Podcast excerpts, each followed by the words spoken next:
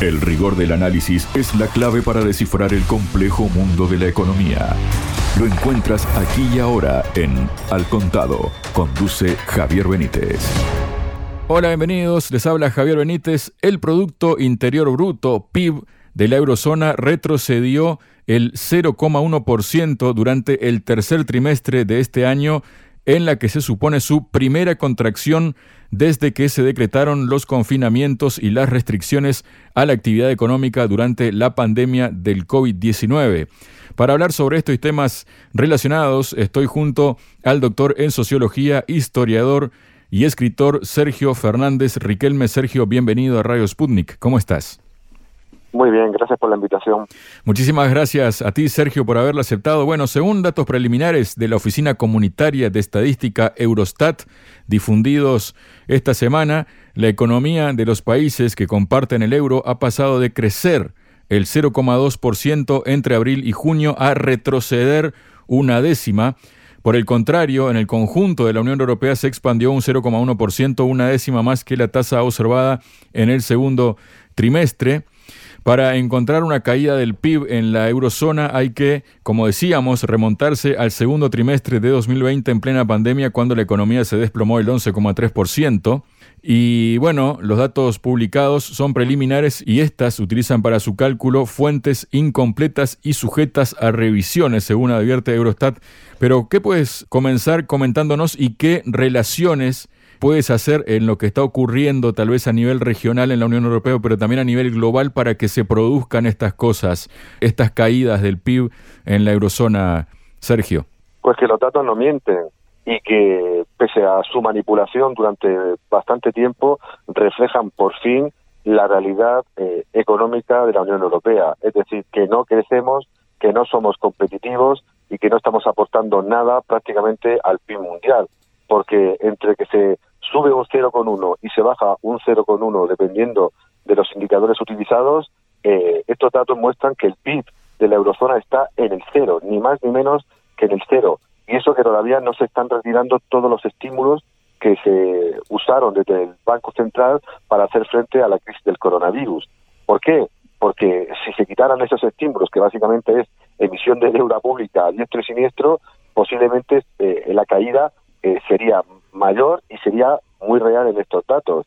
Obviamente hay un maquillaje eh, porque estos datos del Eurostat indican que solo un país, misteriosamente, Alemania es la que en teoría está decreciendo.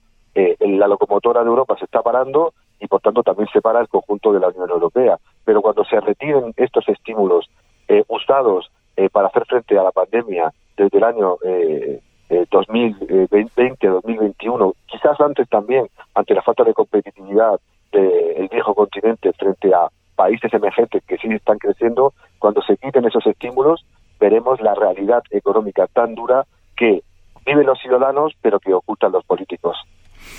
Hay más datos sobre esta cuestión, Sergio, y de confirmarse precisamente esta información, la zona euro se asoma a una recesión técnica, dos trimestres consecutivos con caídas de su PIB, en un contexto de alta inflación y fuertes subidas de los tipos de interés para combatirla, lo que afecta negativamente al crecimiento económico.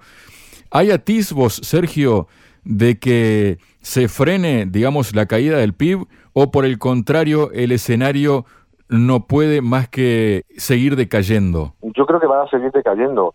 El problema es el maquillaje que he dicho antes de, en los datos.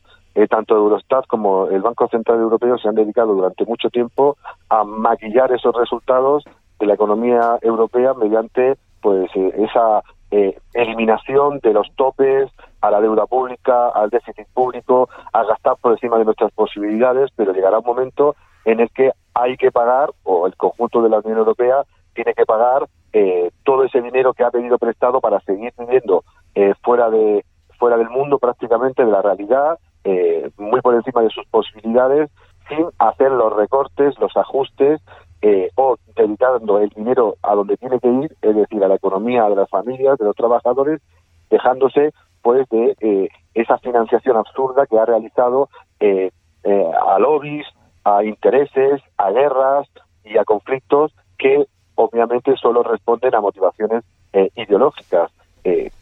Tanto dinero se ha gastado millones y millones de euros en campañas de publicidad, en, en sostener a gobiernos amigos en otros lugares del mundo o a eh, eh, regalarle pues eh, los recursos a lobbies de presión o a lobbies ideológicos que hicieran su, su campaña para lavar la cara a la Unión Europea, tanto con la pandemia como frente a problemas que estamos viendo actualmente desde la guerra de Ucrania a la subida desmesurada de los productos básicos para los ciudadanos, que tarde o temprano se verá cuando eh, ese maquillaje no pueda tapar las verdaderas heridas que se están produciendo por una recesión que yo creo que viene de antes, pero que parece que es inevitable que se demuestre toda su fuerza en los próximos meses o años.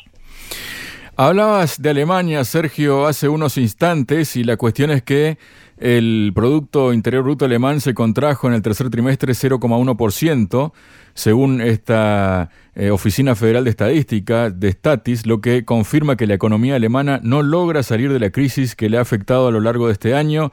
La cifra fue algo mejor de lo que pronosticaron muchos economistas que esperaban una caída de hasta el 0,4%.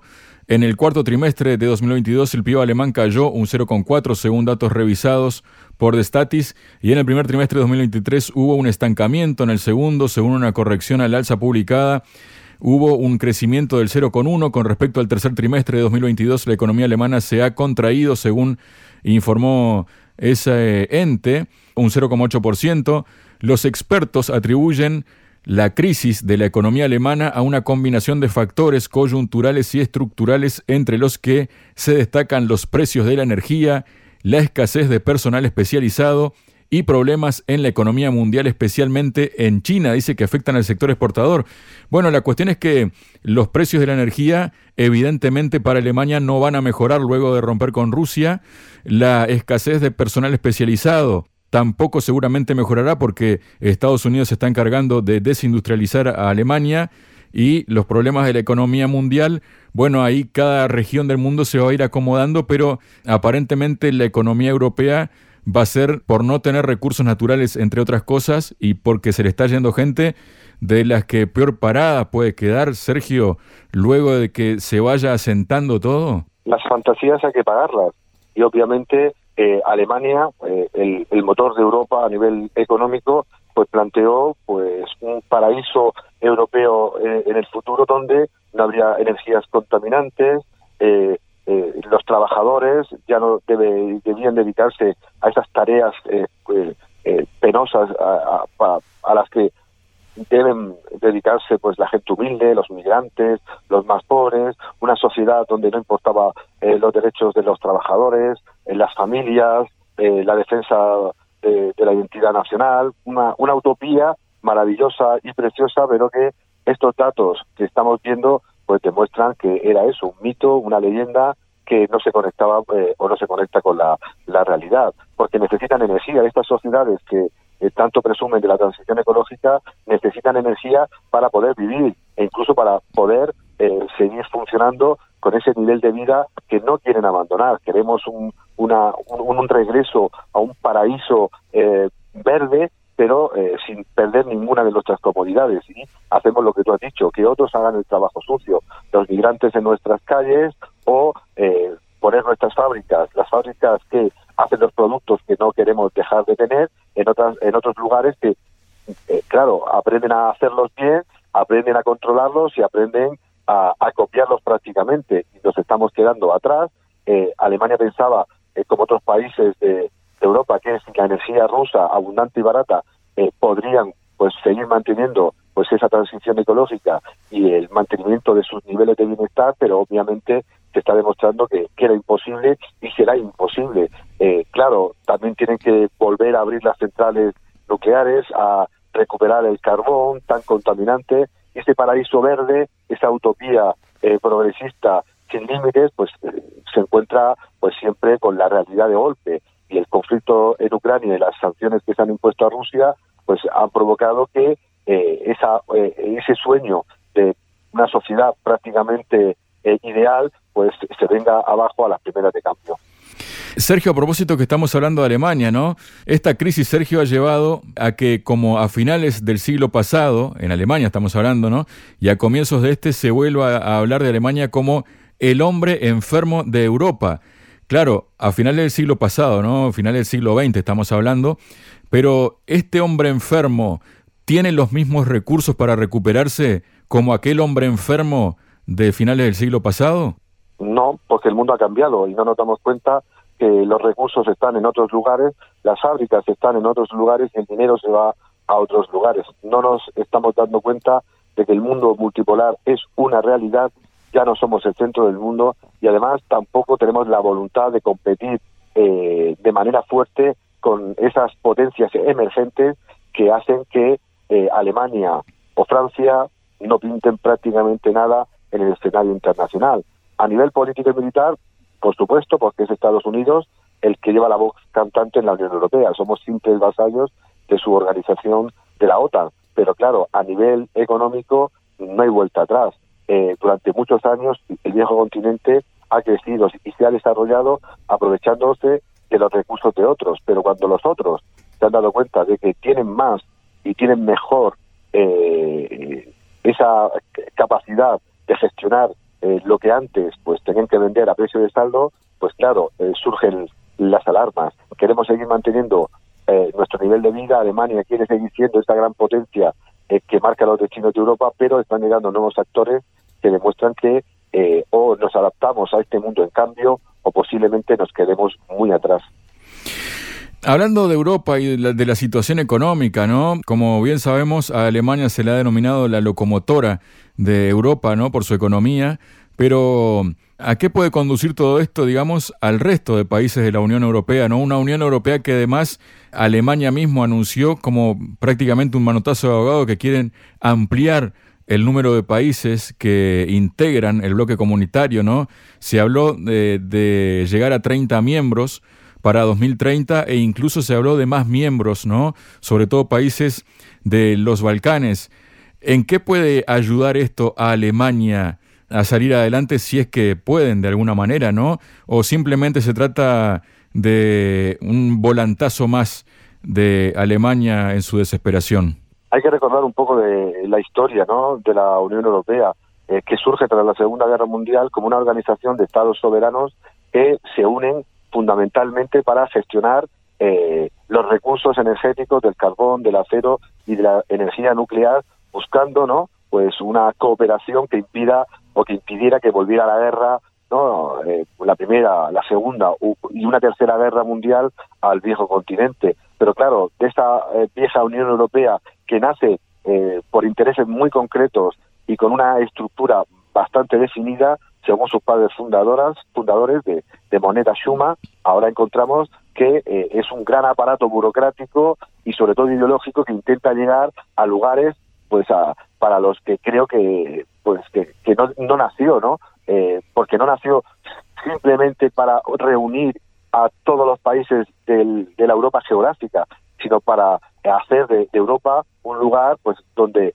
se respetaran más los derechos de los trabajadores donde las familias tuvieran mayor bienestar, donde los países pudieran eh, no colaborar en igualdad de condiciones y eh, el resultado final de todo este proceso burocrático ideológico ha sido que eh, Europa se basa fundamentalmente en el poder económico alemán y en el poder institucional de Bruselas.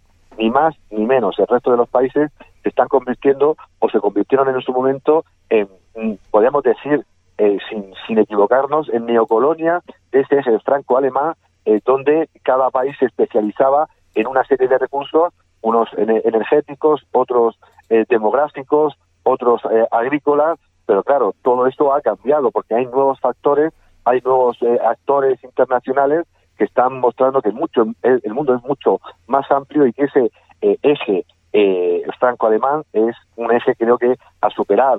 Muchos países de la vieja Europa del Este vuelven a mirar a Oriente, eh, muchos países occidentales ya miran directamente al otro lado del Atlántico. Por tanto, Alemania, eh, sobre todo con el gabinete de Olaf Scholz, eh, debería o debería pues repensar su papel no solo en Europa sino en el mundo, porque desde la época de Merkel estamos asistiendo que la Unión Europea deja mucha gente atrás, está favoreciendo la inclusión de nacionalismos identitarios excluyentes y que además pues eh, eh, no tiene recursos para afrontar épocas de crisis desde el año 2008 con esa famosa burbuja inmobiliaria, luego con la pandemia y ahora con este conflicto de Ucrania a las puertas del mismo.